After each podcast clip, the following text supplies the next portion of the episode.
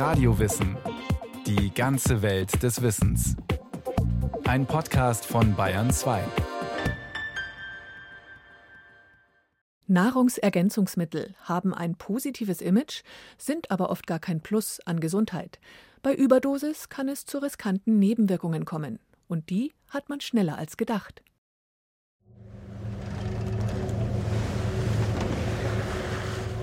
Es ist fürchterlich. Ihr Zahnfleisch wurde so faul, dass alles Fleisch bis zu den Wurzeln der Zähne abfiel und diese beinahe alle ausfielen. Schreibt der Entdecker und Seefahrer Jacques Cartier in sein Logbuch. Mit seinen Schiffen ist er 1534 in der Bretagne aufgebrochen, um eine Westpassage nach Fernost zu finden. Gelandet aber ist er an der Mündung des St. Lorenzstroms, ein Fluss zwischen Neufundland und Kanada.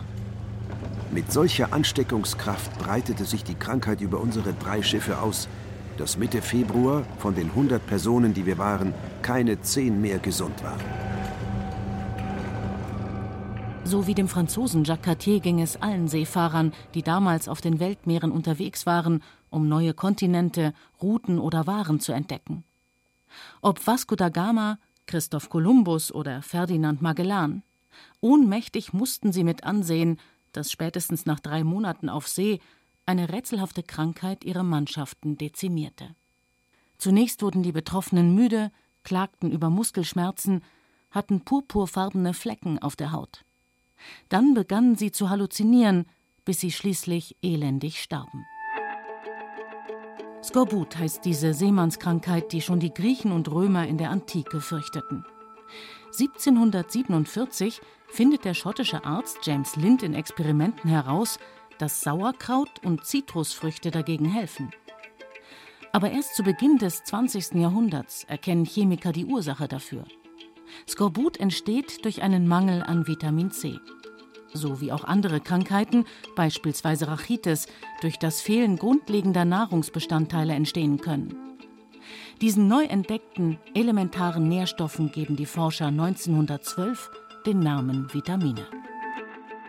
Zunächst einmal muss man ja sagen, dass der Begriff Vitamin natürlich genial ist. Der hat ja etwas mit Leben zu tun. Vita ist das Leben. Das Amin hat etwas damit zu tun, dass wir alle wissen, Aminosäuren sind für uns wichtig oder Amine sozusagen überhaupt, sodass wir das Empfinden haben, dass wir etwas äh, Gutes für unser Dasein, für unser Leben, für unsere Lebenserhaltung tun. Sagt der Bremer Gesundheitswissenschaftler und Pharmakologe Gerd Gläske. Seit ihrer Entdeckung vor rund 100 Jahren gelten die Vitamine als Garant für ein gesundes Leben. Nach und nach gelang es den Chemikern, diese wichtigen Stoffe synthetisch herzustellen. Das führte dazu, dass sie in den USA und Europa in groß angelegten staatlichen Gesundheitskampagnen unter die Leute gebracht wurden. Denn Mangelerkrankungen waren zu Beginn des 20. Jahrhunderts weit verbreitet. Heute sind die Menschen in den Industrieländern davon in der Regel verschont. Trotzdem aber boomt das Geschäft mit der Gesundheit, besonders mit der Extraportion Vitamine durch Kapseln, Tabletten, Säfte und Drinks. Weltweit setzt die Industrie damit über 100 Milliarden Dollar um. Allein in Deutschland geben die Menschen jährlich über eine Milliarde Euro für die sogenannten Nahrungsergänzungsmittel aus. Ob für Kapseln mit Omega-3-Fettsäuren, für Pflanzenextrakte, Weizengrasdrinks oder für Vitamine als Brausetabletten. Und ein Ende dieser Entwicklung ist nicht abzusehen. Wir sind kein Mangelernährungsland. Wir sind ein Land, was so viele Nahrungsmittel zur Verfügung hat, wie es wahrscheinlich nie zuvor irgendwie der Fall war. Gerd Gläske, Professor für Gesundheitswissenschaft, Universität Bremen. Wir konsumieren 200 Kilogramm Obst und Gemüse pro Jahr, jeder von uns. Wir trinken 40 äh, Liter Saft. Wir sind Saftweltmeister.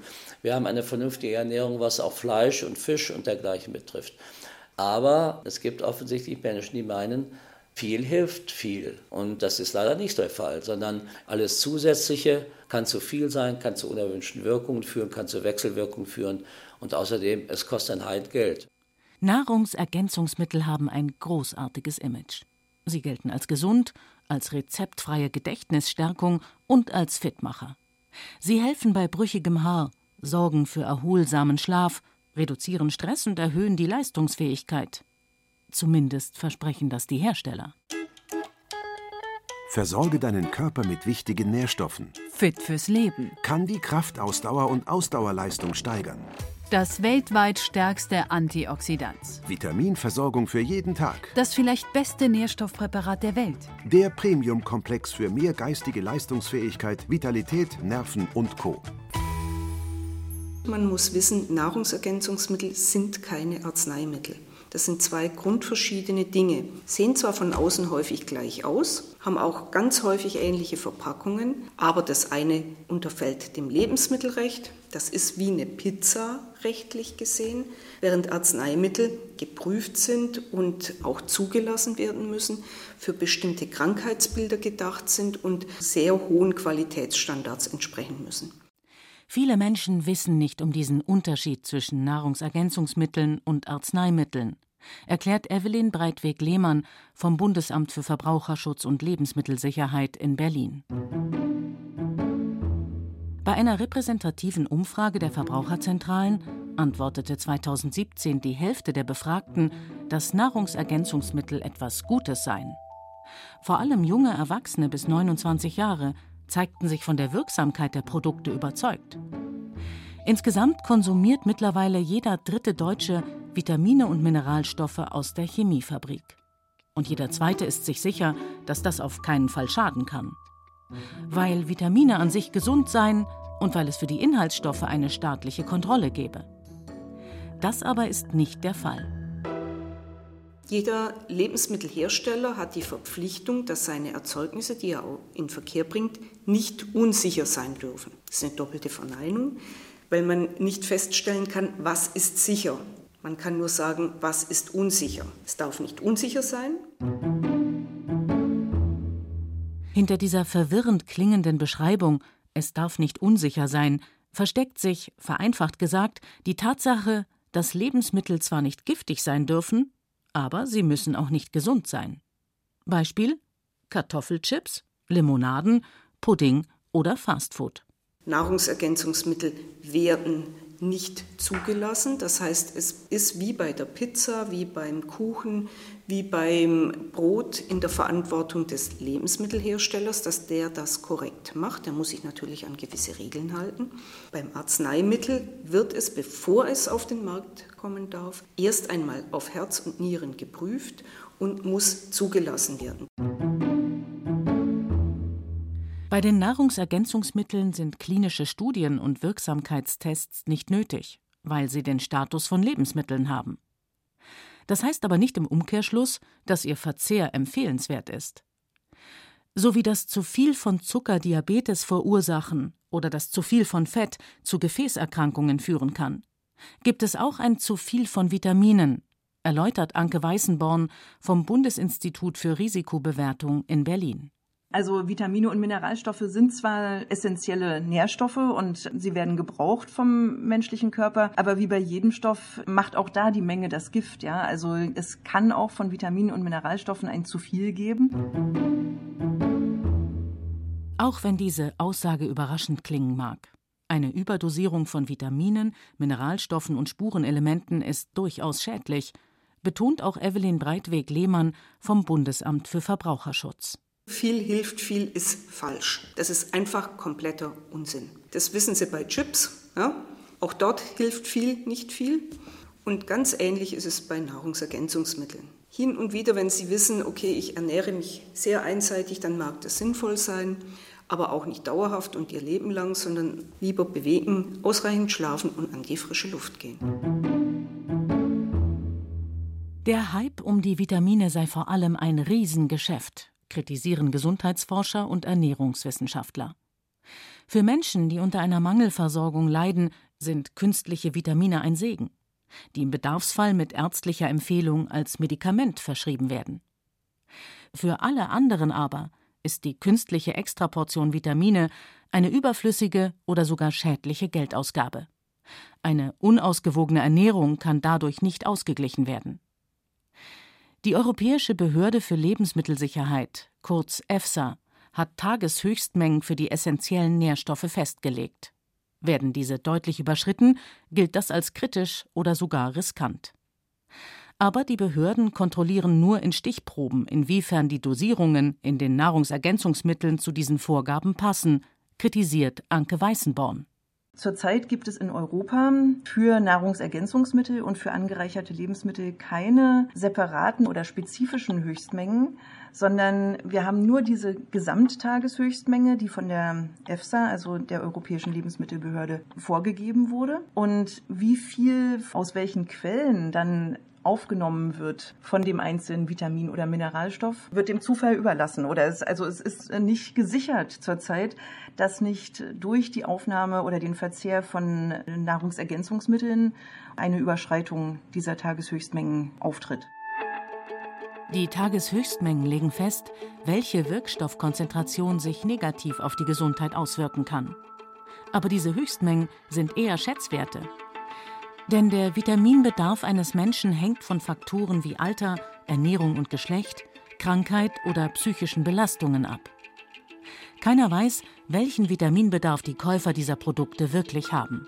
Ist er oder sie besonders gesundheitsbewusst und isst täglich auch viel Obst und Gemüse? Oder greift er deshalb zu den Brausetabletten mit Vitamin C, weil nichts Frisches auf dem Speiseplan steht? Und wie viele mit Vitaminen angereicherte Lebensmittel nimmt jemand zu sich? Wie beispielsweise Müsli oder Brot. Das wäre im schlimmsten Fall so, dass Sie genau aufschreiben müssten, welche Mengen aus welchen Lebensmitteln Sie zu sich nehmen. Aber das kann man natürlich vom Verbraucher nicht erwarten, dass er darüber Buch führt. Und das soll auch nicht so sein, weil er ja auch noch ein bisschen Spaß am Essen und an der Ernährung haben soll und, und nicht ständig damit beschäftigt sein soll, zusammenzurechnen, ab wann es zu viel wird. Zurzeit sind die meisten Präparate, die in Supermärkten, Drogerien oder Apotheken als Nahrungsergänzungsmittel angeboten werden, ziemlich hochdosiert. Diese Tatsache hat die Stiftung Warentest 2017 öffentlich gemacht. Damit steigt das Risiko, dass die synthetischen Vitamine Nebenwirkungen hervorrufen oder mit anderen Präparaten, wie beispielsweise Medikamenten, ungünstig wechselwirken. Beispiel Vitamin E. Es gehört zur Gruppe der fettlöslichen Vitamine, die der Körper bei einer Überdosierung nicht ausscheidet, wie zum Beispiel das wasserlösliche Vitamin C. Die fettlöslichen Vitamine dagegen werden gespeichert. Das erhöht das Risiko für unerwünschte Nebenwirkungen. Zu dieser Gruppe gehören die Vitamine A, D, E und K.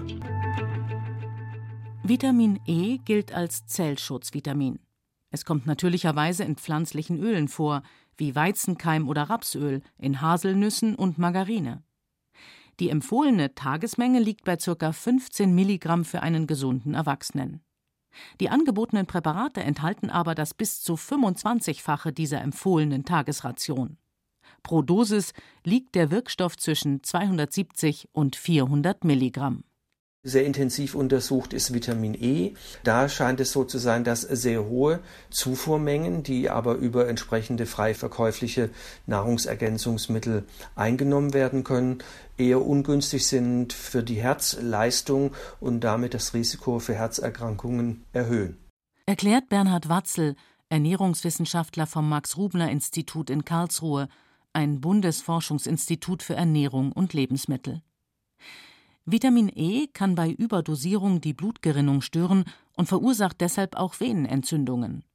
Und die Liste der möglichen Nebenwirkungen ist damit noch nicht zu Ende. 2011 veröffentlichten US-Forscher eine vielbeachtete Studie mit Vitamin E. Sie stellten fest, dass sich das Risiko für Männer an Prostatakrebs zu erkranken durch eine Überdosierung mit Vitamin E signifikant erhöht, nämlich um 17 Prozent. Beispiel Vitamin C. Dieses wasserlösliche Vitamin scheidet der Körper bei zu hoher Dosierung wieder aus. Trotzdem beobachten Mediziner sogar hierbei Nebenwirkungen. Vitamin C gilt als Antierkältungsvitamin und ist wichtig für Zähne und Bindegewebe. Natürlicherweise kommt es in den meisten Obst- und Gemüsesorten vor, vor allem in schwarzen Johannisbeeren, in Zitrusfrüchten oder Brokkoli. Empfohlen werden täglich ca. 100 Milligramm. Die als riskant eingeschätzte Höchstmenge liegt bei 225 Milligramm.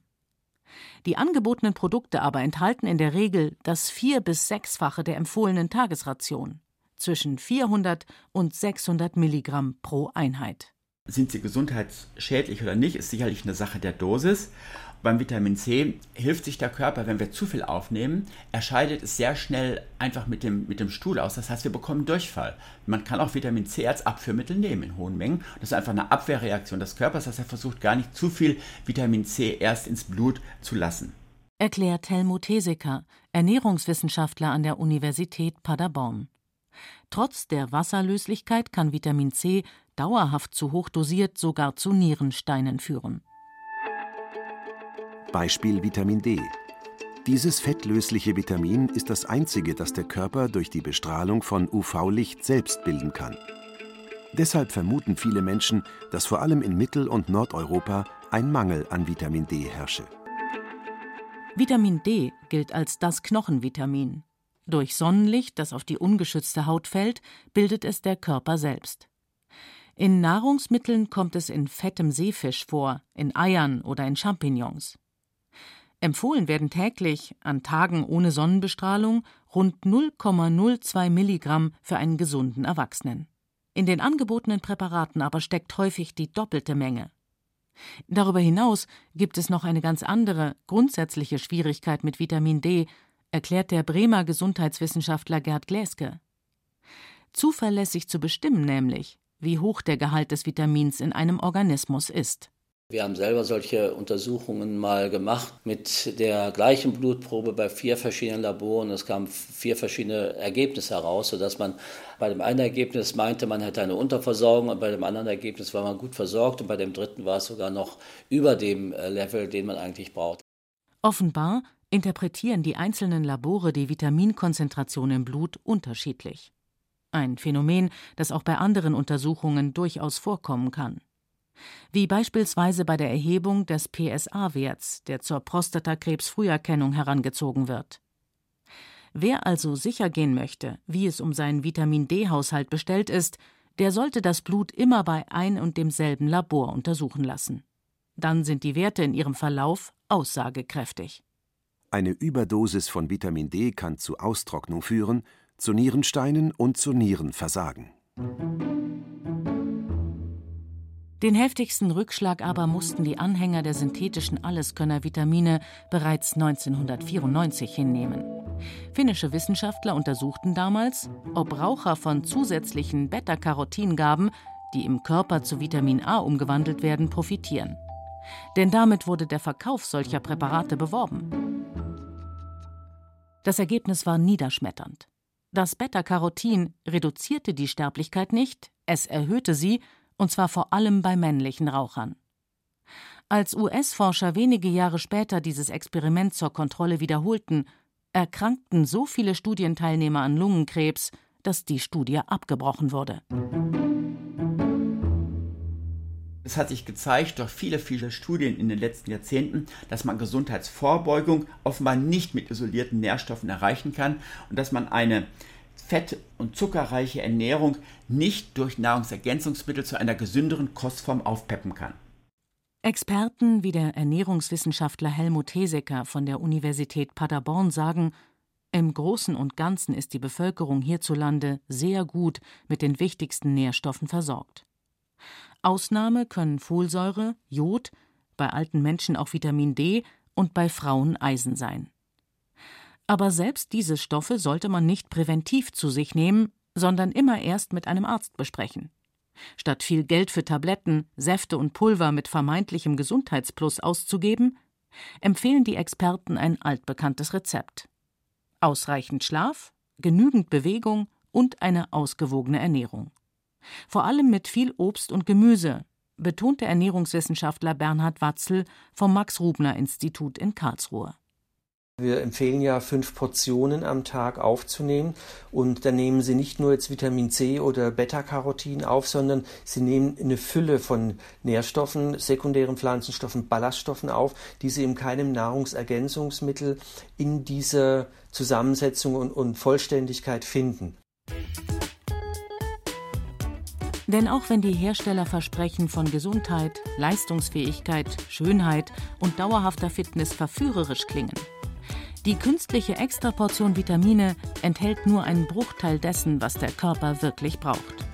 Ganz abgesehen von den Sättigungseffekten, die durch das Kauen eintreten, fehlt das Stoffliche, das echte Lebensmittel charakterisiert und vor allem das Stoffliche, das nicht verdaut wird im Magen und im Darm, im Dünndarm, sondern das in den Dickdarm gelangt. Und dort haben wir ja große Mengen an Bakterien, die, wie wir heute wissen, sehr wichtige Funktionen für die Gesundheit haben. Und diese Bakterien brauchen bestimmte Kohlenhydrate, bestimmte Ballaststoffe und die nehmen wir nur auf, wenn wir nun auch Obst, Gemüse, ähm, Vollkornprodukte essen. Und die sind in der Regel nicht enthalten, wenn wir solche Nahrungsergänzungsmittel als Kompensation Regionen dann verwenden. Bleibt noch ein Argument, mit dem die umsatzstarke Industrie den Mythos der Gesundheitspillen nähert? Das heutige Obst und Gemüse sei durch Dünger, ausgelaugte Böden und industrielle Fertigung längst nicht mehr so vitaminhaltig und gesund wie in früheren Zeiten. Aber auch diese Behauptung sei nicht zutreffend, so die Experten. Wir essen einfach zu wenig Obst, wir essen zu wenig Gemüse, im Schnitt etwa 250, 300 Gramm. Und wir sollten aber 650 Gramm Gemüse und Obst am Tag essen. Und das ist der entscheidende Faktor, der dazu führt, dass wir zu wenig aufnehmen an diesen bestimmten Inhaltsstoffen und nicht die Tatsache, dass die modernen äh, Obst- und Gemüsearten nicht mehr ausreichende Mengen an solchen Mikronährstoffen enthalten würden. Der schnelle Vitaminkick durch Pillen und Säfte die Extraportion Gesundheit durch Frühstücksflocken oder Aufstrich. Der Mythos der Nahrungsergänzungsmittel, schnell, unkompliziert und bequem, etwas gegen Krankheit, Siechtum und Alter zu tun, ist ein nahezu unwiderstehliches Versprechen in einer Zeit, in der viele den Eindruck haben, sie müssen das Maximum aus ihrem Leben herausholen. Für besonders alte Menschen oder Säuglinge ist die Zufuhr von zusätzlichen Vitaminen manchmal ein Segen und Folsäure in der Schwangerschaft für viele Frauen ein echtes Muss.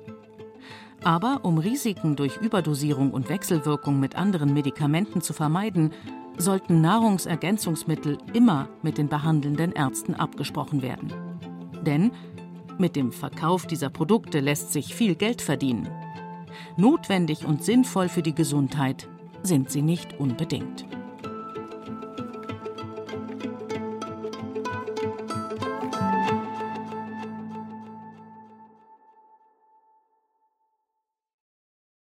Sie hörten Nahrungsergänzungsmittel.